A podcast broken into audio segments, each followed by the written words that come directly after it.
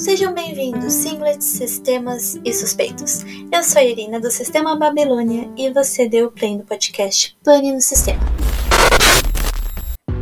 O nosso podcast vai falar sobre um tema que deveria ser muito mais abordado na sociedade: transtorno dissociativo de identidade, ou o famoso TDI.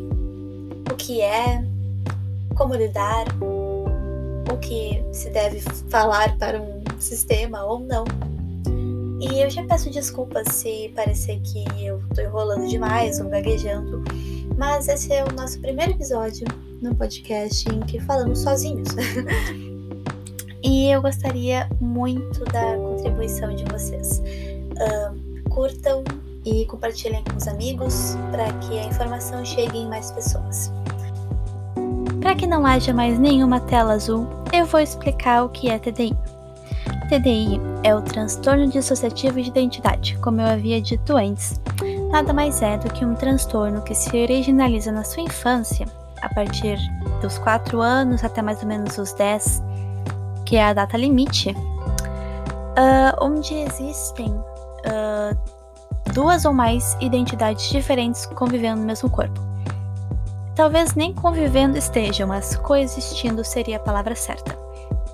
Digamos que eu e Irina seja um alter ego, no caso, uma identidade, diferente da Clara, do Thomas, da Alice, do Brian, do Ezequiel e de todas as outras identidades que nós temos no sistema Babilônia.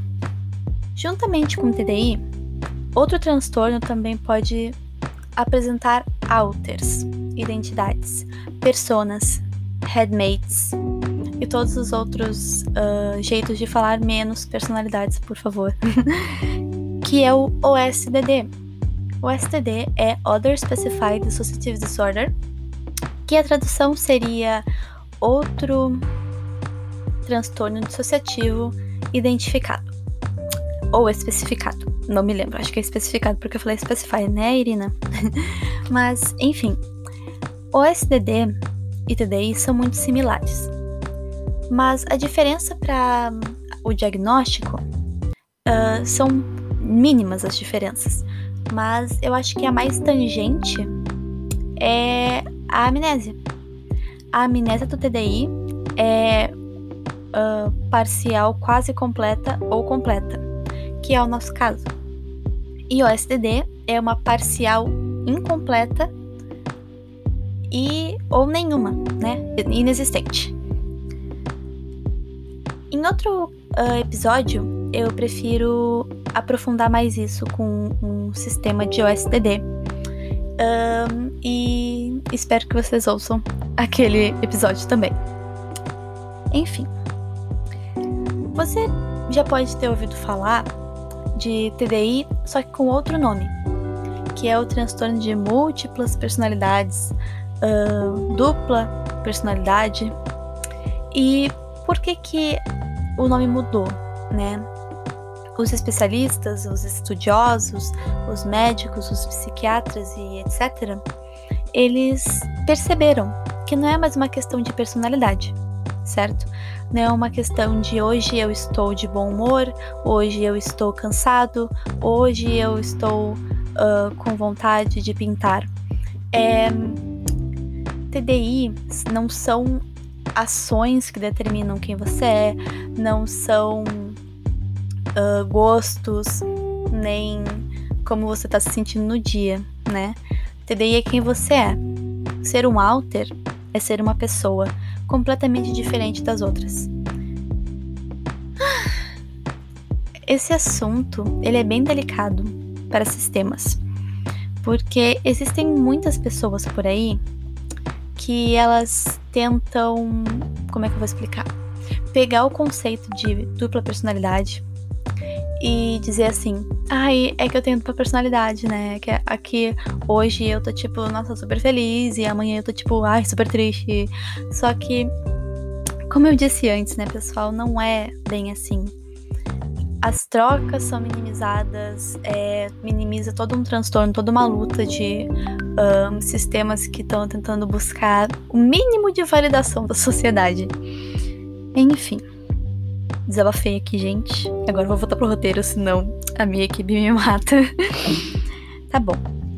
Um, tem um dado muito interessante aqui que eu acho importante de ler. Uh, uma pesquisa em 1944, para vocês verem que esse transtorno não é de agora, ele mostrou 76 casos que se referem a múltiplas personalidades naquela época, né? Ainda eram personalidades. Uh, eu acho que esse número, naquela época, já mostra que, além de ser uma coisa válida e existente e que as pessoas precisam ter mais atenção, também é um transtorno muito difícil de se diagnosticar. Por isso que existem muitas pessoas ainda que não têm esse diagnóstico certo ou que convivem com esse transtorno sem saber. É difícil que a pessoa não saiba? É difícil que a pessoa não saiba. A partir do momento que começa a ter uma amnésia muito grande, ou que começa a ter uh, lembranças de coisas que você não fez, que é o caso de OSDD, é, você já, né, já tenta procurar uma resposta para isso. E, bom, as primeiras pessoas começaram a ir em terapeutas, né? E em 1944, 76 casos já eram diagnosticados. Além da dificuldade de diagnóstico ser muito, muito prejudicial para um sistema, também pode ser prejudicial o erro de diagnóstico, correto? Por exemplo, antigamente era muito mais fácil diagnosticar com esquizofrenia, mal súbito, um, eu esqueci o termo que usavam naquela época, mas era como se tivesse um rompante, né? Um, e isso era muitas vezes classificado como bipolaridade, como esquizofrenia, como borderline, como crise de raiva. E ainda assim, ainda hoje, pode ser diagnosticado errado com todos esses transtornos. No Brasil, poucos casos foram reportados na literatura científica, o que isso significa? Que poucos casos foram escritos, foram colocados a público que aconteceram. E a maioria desses casos, se vocês forem pesquisar, ele é muito, eles são muito sensacionalistas. Eles só apareceram na mídia porque alguém com TDI, especificamente alguém que tinha TDI, foi lá e roubou um banco, foi lá e matou alguém. E é isso que nós tentamos fazer aqui, né? Todos os sistemas que estão na mídia ultimamente estão tentando desmistificar o TDI, estão tentando tirar essa parte ruim que está impregnado no cérebro de todas as pessoas que acham que todo mundo que tem TDI tem múltipla personalidade, que tem várias identidades no próprio corpo, que elas podem ser ruins, que elas não podem trabalhar, que elas não podem ter uma vida social e isso é errado de falar, gente. Isso é bem errado, na verdade. Uh, tem cerca de 150 mil casos diagnosticados por ano no Brasil. Então, mesmo que seja uma, um transtorno raro, uma coisa rara de se ver, não é uma coisa rara de se diagnosticar. Ela é considerada rara, rara porque 150 casos por ano em um país com mais do que 10 vezes esse número é, é raro. É raro. E muitas pessoas vêm dizendo assim ultimamente: ah, mas do nada apareceram várias pessoas com TDI. Ah, mas do nada as pessoas estão mentindo para ter like. Gente, é. Todos os sistemas que escolheram se colocar à frente de uma mídia, eles são tão válidos e tão corajosos. Vocês entendem isso? Porque tudo isso que eu tô falando aqui, todas essas coisas ruins que as pessoas pensam de nós e que um dia alguém já pensou, é. A coragem de um sistema chegar na frente de milhões de pessoas e falar sobre isso é intangível. tô tentando falar palavras bonitas aqui, gente, que eu tô nervosa. Mas, sinceramente falando, é, você pensa que você está sozinho num mundo. E quando você vê outros sistemas fazendo o mesmo, tentando desmistificar, tentando te dar coragem para se abrir, para ser um sistema Cara, você acha mesmo que você, se você fosse sistema e você visse um monte de sistema se abrindo, você não ia se abrir também? Então, gente, pelo amor de Deus. É... Tá, mas Irina, por que, que é tão difícil de ter um diagnóstico? Principalmente no Brasil. Então, a resposta é muito, mas muito simples. É tão difícil conseguir um diagnóstico no Brasil porque não se tem estudos brasileiros.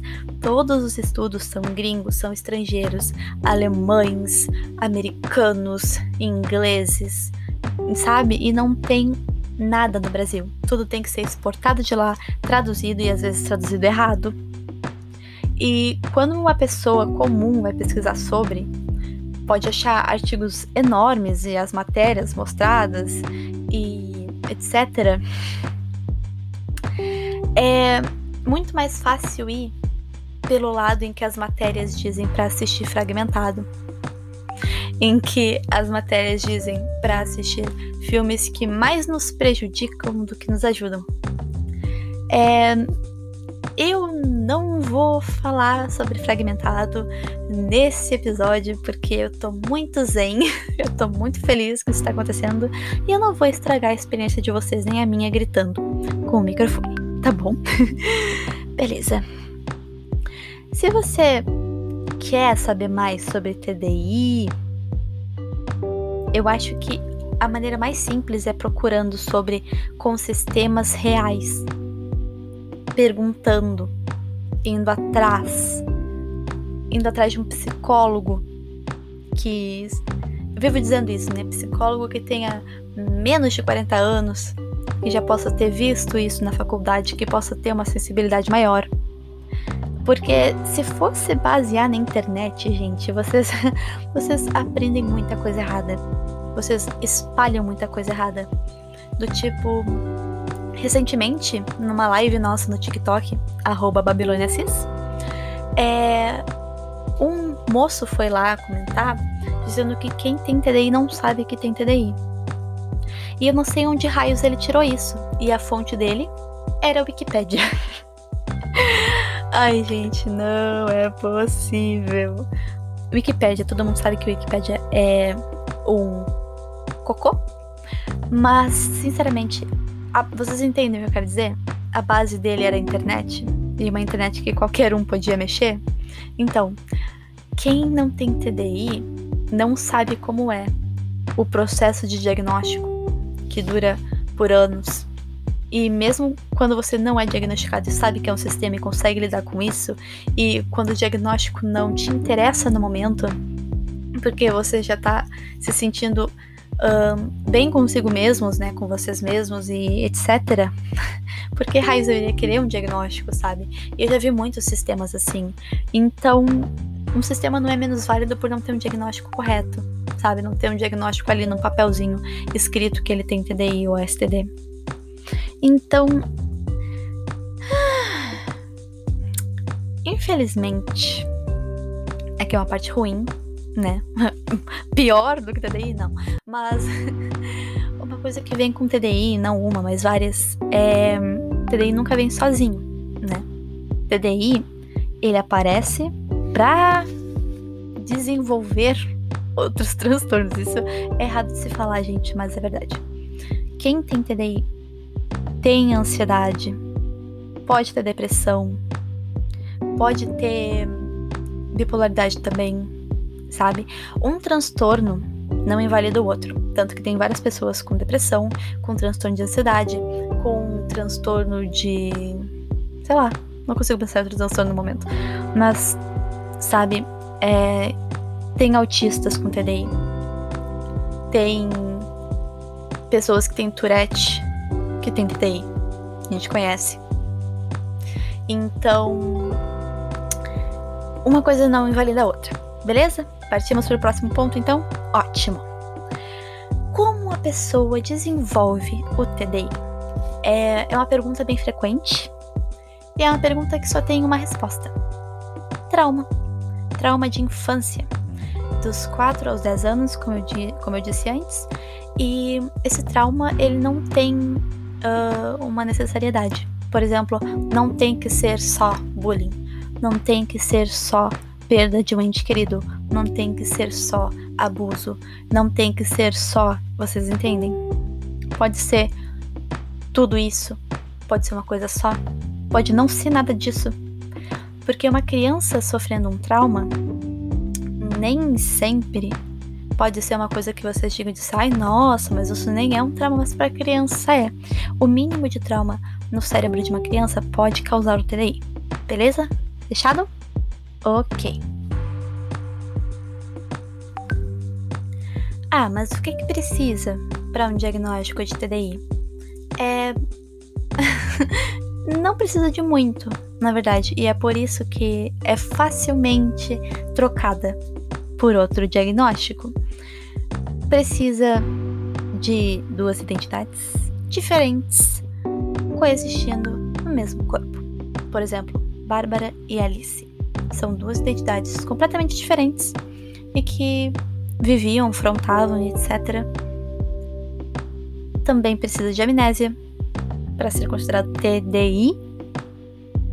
Precisa de oscilações de humor, né, que são o que chamam. Por isso que também é muito considerado borderline e bipolaridade. Ouvir vozes, em sua grande maioria, não é necessário mas a maioria dos sistemas consegue, o que pode ser colocado na esquizofrenia.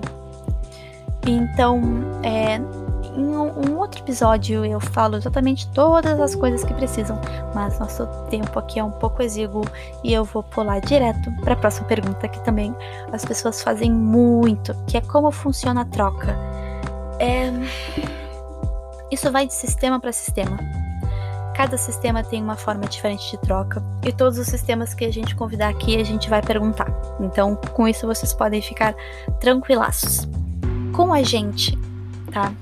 Aqui fora, no caso, as sensações corporais que nós sentimos, uma leve dor de cabeça pode acontecer, mas não é sempre. A gente começa a sentir que a gente está trocando quando começa um grau muito alto de dissociação. É, a gente começa a perder o foco, nós não sentimos mais nosso corpo, a gente não sabe onde a gente tá, a gente não sabe quem a gente é. Nosso corpo começa a se desconectar do cérebro como se fosse uma alma saindo do corpo mesmo. E a sensação é horrível, gente, a sensação é horrível. A gente começa a sentir as mãos formigando, né? E aí, a partir do momento que começa pelos mindinhos e começa a tomar toda a mão, o corpo todo se desliga, tudo fica dormente. É... E a partir do momento que você começa a parar de sentir isso, a gente começa a parar de sentir, e aí a gente percebe, a gente, tipo, tem um desmaio é... lúcido, né, que a gente chama, que é quando fica tudo preto, blackout, e a gente aparece no Headspace. Aqui no Headspace, de dentro para fora agora, eu falei antes de fora para dentro, agora eu vou falar de dentro para fora.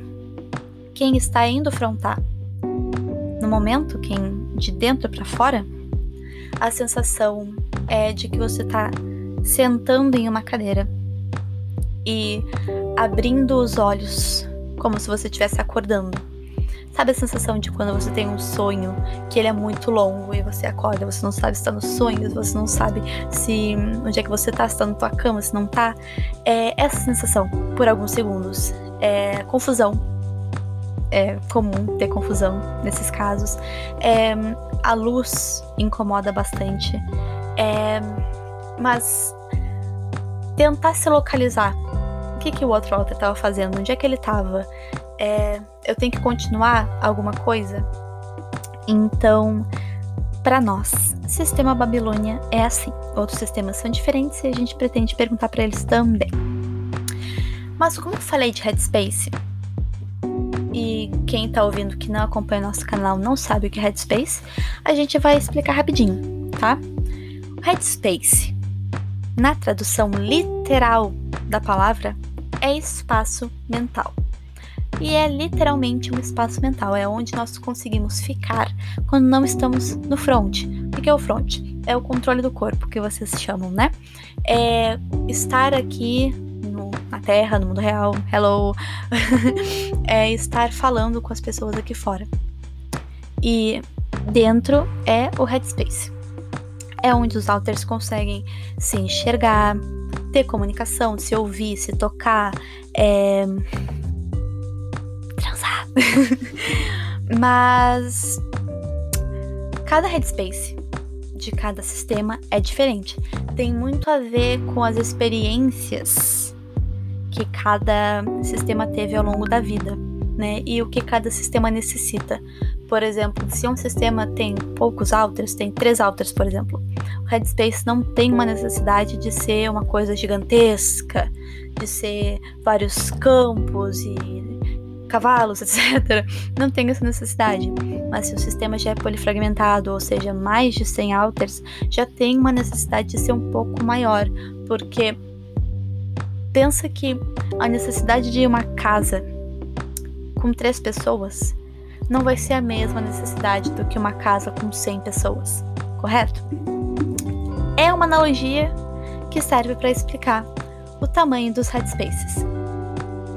O headspace do sistema Babilônia, por exemplo, é uma cidade. Um, aqui no, no nosso roteiro está escrito uma cidade como qualquer outra. Hum, sim e não, tá? É uma, uma cidade, sim, tem seu comércio, tem suas casas, tem suas indústrias, mas não é como qualquer outra, porque tem diferenças mínimas e máximas que você pode pensar, por exemplo, as árvores do nosso Headspace, elas não são como as árvores aqui fora. No Headspace, elas são roxas, as folhas são azuis. É, tem uma sensação muito diferente lá é, digamos que no nosso headspace o tempo passe mais rápido, o ar seja diferente, o clima, digamos assim, seja diferente e às vezes pode ser bem psicodélico, dependendo do, da área que você está no headspace. Então é uma cidade sim, tem comércio, tem casas, tem indústrias, tem a zona rural, tem a praia, sabe? Mas uh, não é como uma cidade normal, tá? Ok. Cada alter tem a sua própria casa aqui no sistema.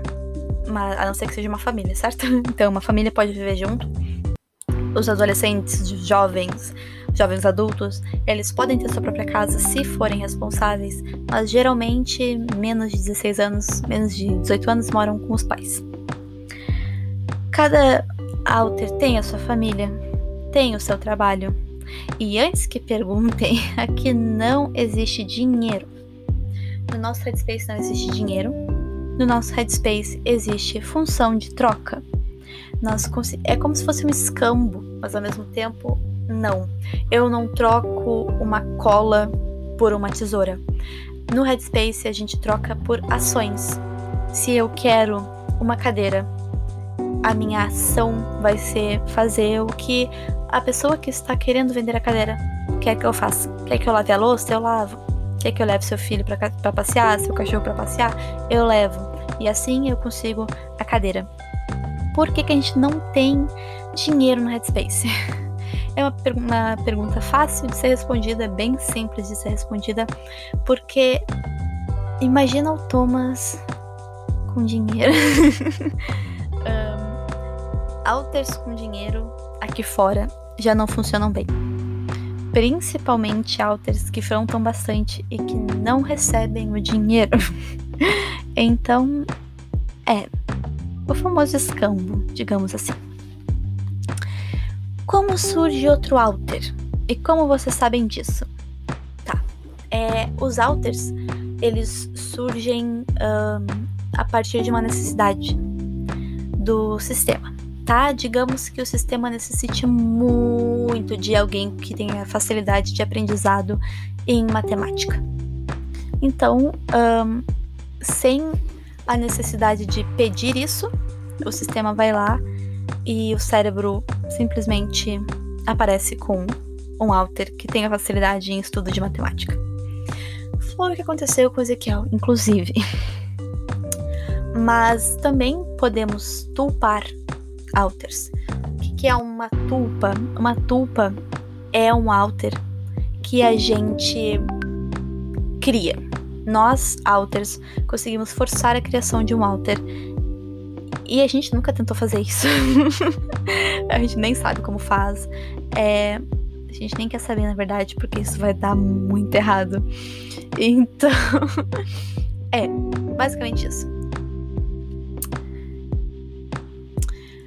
E como a gente sabe que outro alter apareceu?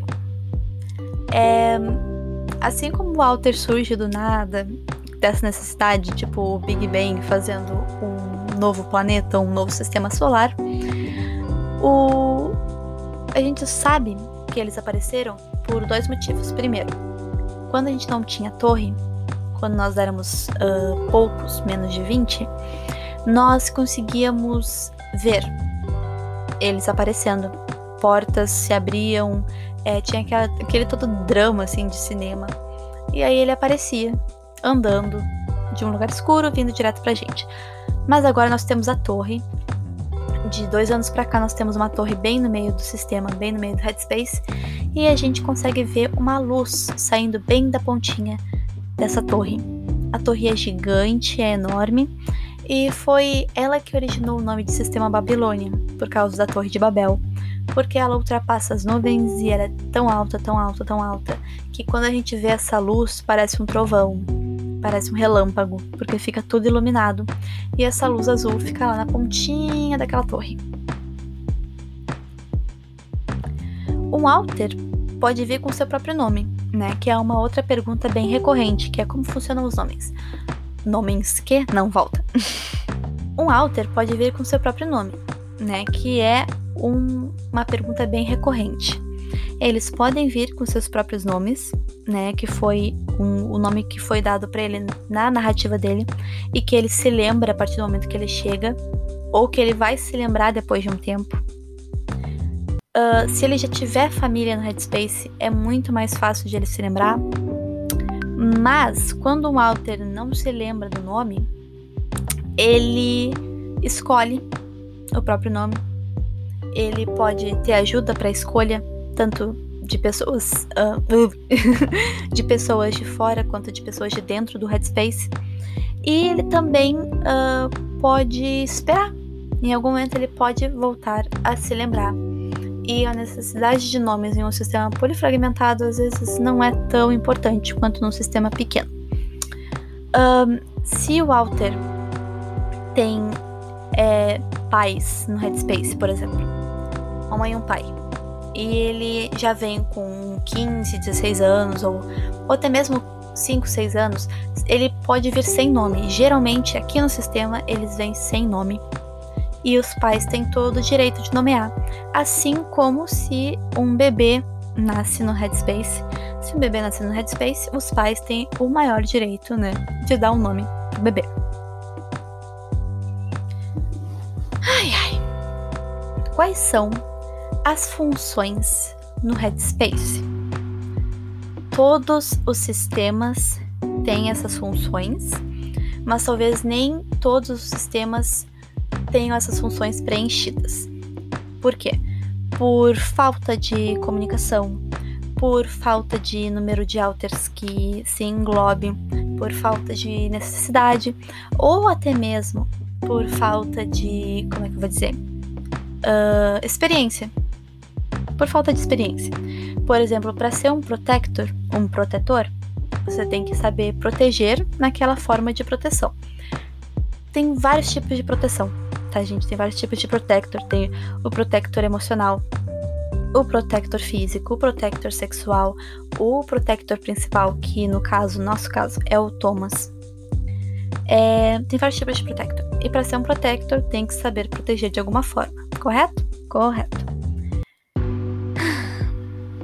Nós temos o host. O host é aquele alter que passa mais tempo no corpo, passa mais tempo no front, pode tomar as decisões do front é, sozinhos, mas ainda assim com o apoio do sistema todo. Ele pode é, ter uma interação social muito maior do que os outros alters, né? E tem, inclusive. E a nossa host aqui é a Clara. Nós temos outros hosts, mas essa host principal é ela. E os outros hosts sou eu, Irina, e o Jake. O Jake, ele é um host que ele está host, ele não é host, entende? Ele está host. Ele não é host. É só por uma questão de que os, os outros hosts, eles estão passando por momentos um pouco difíceis, então ele está host no momento. Correto? Ok. Próximo. Caretaker e caregiver. Quais são as diferenças? As diferenças são mínimas, é mais a questão da área de atuação. O caretaker é tipo um protetor. Ele protege, mas o protetor ele protege mais na questão, questão externa. Por exemplo, ele protege de coisas que acontecem no exterior, de bullying, de tentativa de uh, assédio, de tentativa de, sei lá, te machucar. O protetor ele vai ser atingido com gatilhos desse gênero. Então, é uma questão externa para o protetor e para o caretaker é uma questão mais interna, certo? O caretaker, ele geralmente costuma cuidar dos alters de uma maneira mais protetora nessa questão de não faz isso, vão aqui, vem cá, eu te protejo. O caregiver a diferença é mínima, caregiver só muda a área de atuação. Vamos dizer que os dois sejam praticamente a mesma coisa, mas o caregiver é um pouquinho diferente. Ótimo. Vamos agora para o co-host. O co-host é o alter que mais fica no cofront. O que é o cofront? O cofront ele é um estado onde o alter está no front, mas sem a possibilidade de interação entendeu? Não entendeu? Eu explico. A interação é conseguir falar, conseguir se mexer de uma forma que você quer. E o co-front, ele não deixa o co-host fazer isso. O co-host tá ali para observar, olhar e, se necessário, tirar o host e poder, é, poder agir, né? E aí eles estariam trocando de papéis. Ok.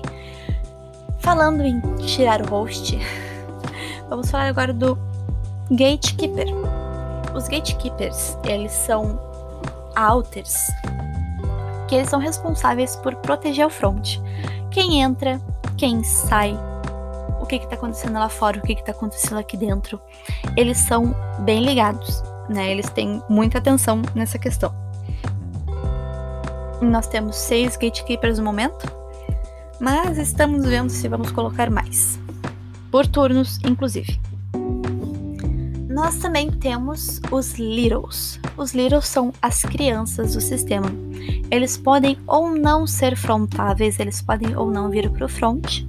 E isso vai de questão de sistema para sistema. Nossos Littles vêm para o front sim, mas a gente evita que eles se exponham muito na internet. Se eles se exporem, eles sempre vão ter um adulto no cofront. Ok. Persecutors.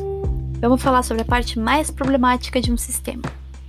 Persecutors são alters que não são capazes de sentir tanta empatia ou nenhuma empatia.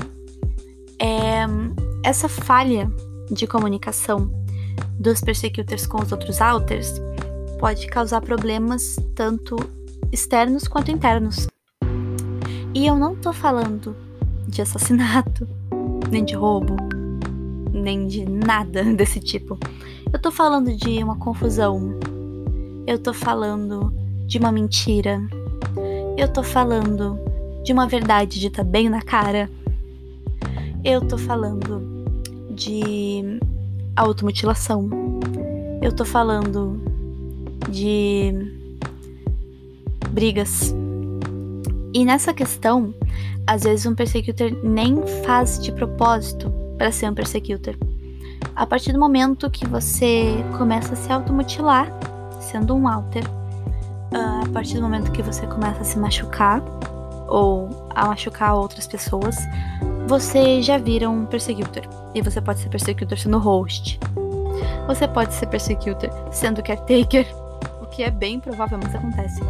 Você pode ser persecutor sendo protector, o que é muito mais improvável, mas pode acontecer. Inclusive, nosso Thomas, protetor principal, é um ex-persecutor. Ok? Beleza? Próximo. Anxiety, trauma e memory holder. Uf, esses são fáceis e difíceis de explicar ao mesmo tempo. É, os holders, eles têm a função de segurar exatamente o que significa holder, né?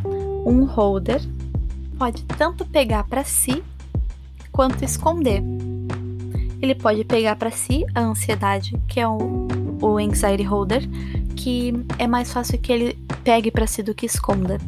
Geralmente os anxiety holders, eles estão sempre tremendo, eles falam muito rápido, eles apresentam todos os sintomas de ansiedade muito mais fortes, porque eles pegam toda a ansiedade do sistema só para eles. Por isso que é, é, bem difícil que os anxiety holders frontem por muito tempo. Os trauma holders, eles guardam os traumas. E isso, às vezes, eles podem tanto pegar para si quanto guardar. Aqui no sistema, a gente tem três trauma holders. Dois deles só guardam os traumas, como se fosse uma gavetinha mesmo, mas eu não sei realmente como é que é no Headspace. E tem um que ele sente o trauma, né? E essa trauma holder, ela também é persecutor, que é a nossa Lia, né? Tá. E o memory holder, nós só temos dois memory holders. Uma é a Odessa e ela guarda as memórias, como se fossem fichas. Memórias dos alters traumáticas, memórias traumáticas é, do próprio core, né? O core seria o, o alter que mais se identifica com o corpo. Nessa questão de, de teoria da dissociação é,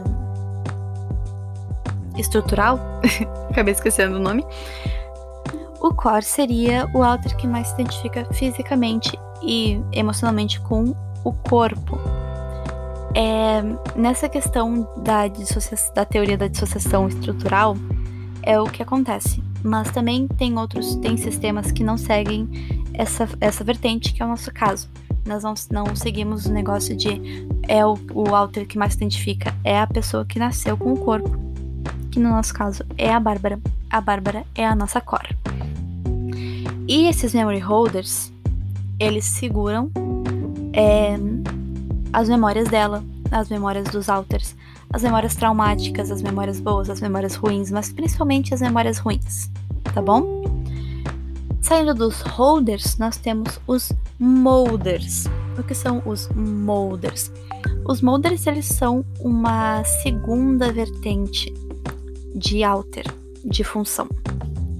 Porque eles podem ser várias coisas dessas funções. Eles podem ser protectors, uh, gatekeepers e memory holders, por exemplo. Eles podem ser esses três.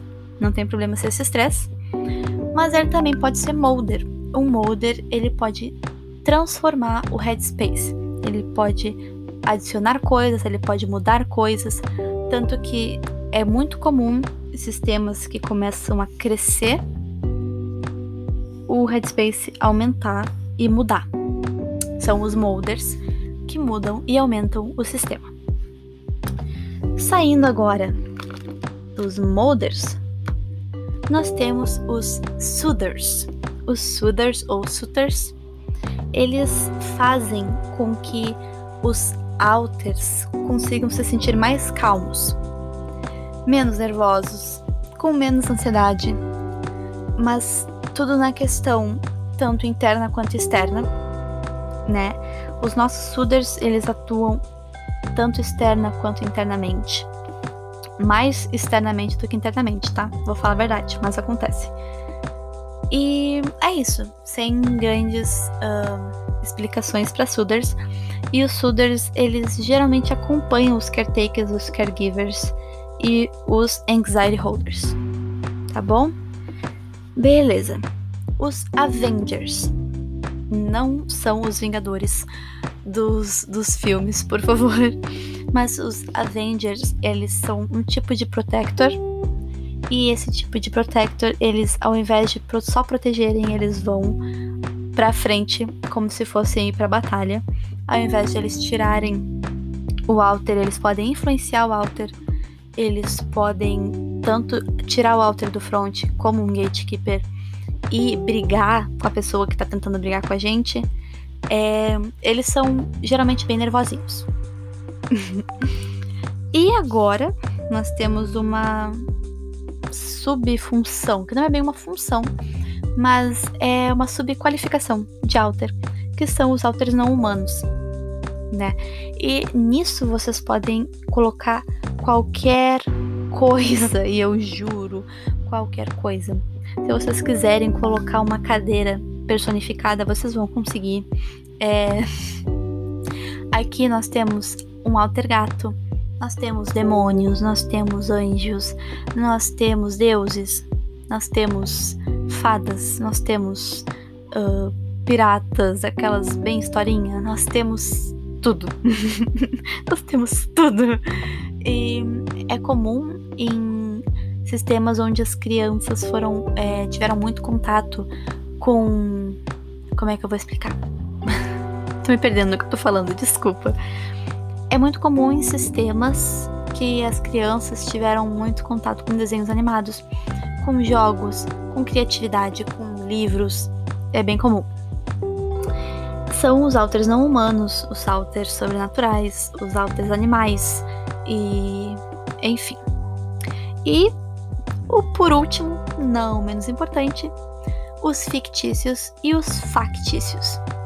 Os fictícios são alters que participam de um desenho, de um filme, de um livro, de uma série, de um jogo, de uma história. Por exemplo, um, junto com os alters não humanos, sobrenaturais e etc., essa classificação dos fictícios acompanham a questão de proximidade com desenhos, com filmes, com séries e com a criatividade infantil. E os factícios são alters que podem um, ser humanos reais ou que passaram pela sua vida, que você conheceu, ou humanos reais, históricos, artistas, uh, pintores, músicos. Nós temos, sim, alguns factícios, os factives. Nós temos alguns, mas não estamos preparados ainda para expor esses factícios e eu espero que vocês entendam. Outra pergunta bem importante que eu acho relevante e vai ser a última que eu vou responder aqui nesse podcast hoje é: os alters envelhecem? Isso depende muito de sistema para sistema, mas aqui no sistema, sim, não, depende. Depende muito do alter. Depende se ele nasceu no sistema, se ele nasceu, foi gerado na barriga de uma mulher, né, no útero. Se ele for gerado, sim, ele envelhece. Lentamente, mas envelhece. Se ele aparecer ele não envelhece. Vocês entendem a ordem? Ok. Por exemplo, a Sofia, nossa Little mais antiga, tem 7 anos e sempre teve 7 anos desde os 11 anos do corpo. Mas, por exemplo, os quadrigêmeos da Clara, o Noah, a Celeste, o Ethan e o Lars, eles envelhecem ano após ano, como uma criança normal fazendo aniversário. O aniversário deles, inclusive, é dia 29 de dezembro, se eu não me engano. Mas isso depende muito de cada sistema. Esse é o nosso caso. Enfim, eu espero muito que vocês tenham gostado desse podcast. Nosso Instagram e o nosso TikTok estão abertos para perguntas. A gente selecionou algumas que são as que mais são feitas, mas como nosso tempo está um pouco exíguo, esse foi o episódio de hoje. Eu espero muito que vocês tenham gostado e que compartilhem e que curtam e que a gente consiga fazer mais com as perguntas de vocês. E teremos convidados na semana que vem. É isso, eu agradeço muito pela companhia de vocês até aqui. Eu sou Irina do Sistema Babilônia e esse foi o Pane no Sistema. Tchau!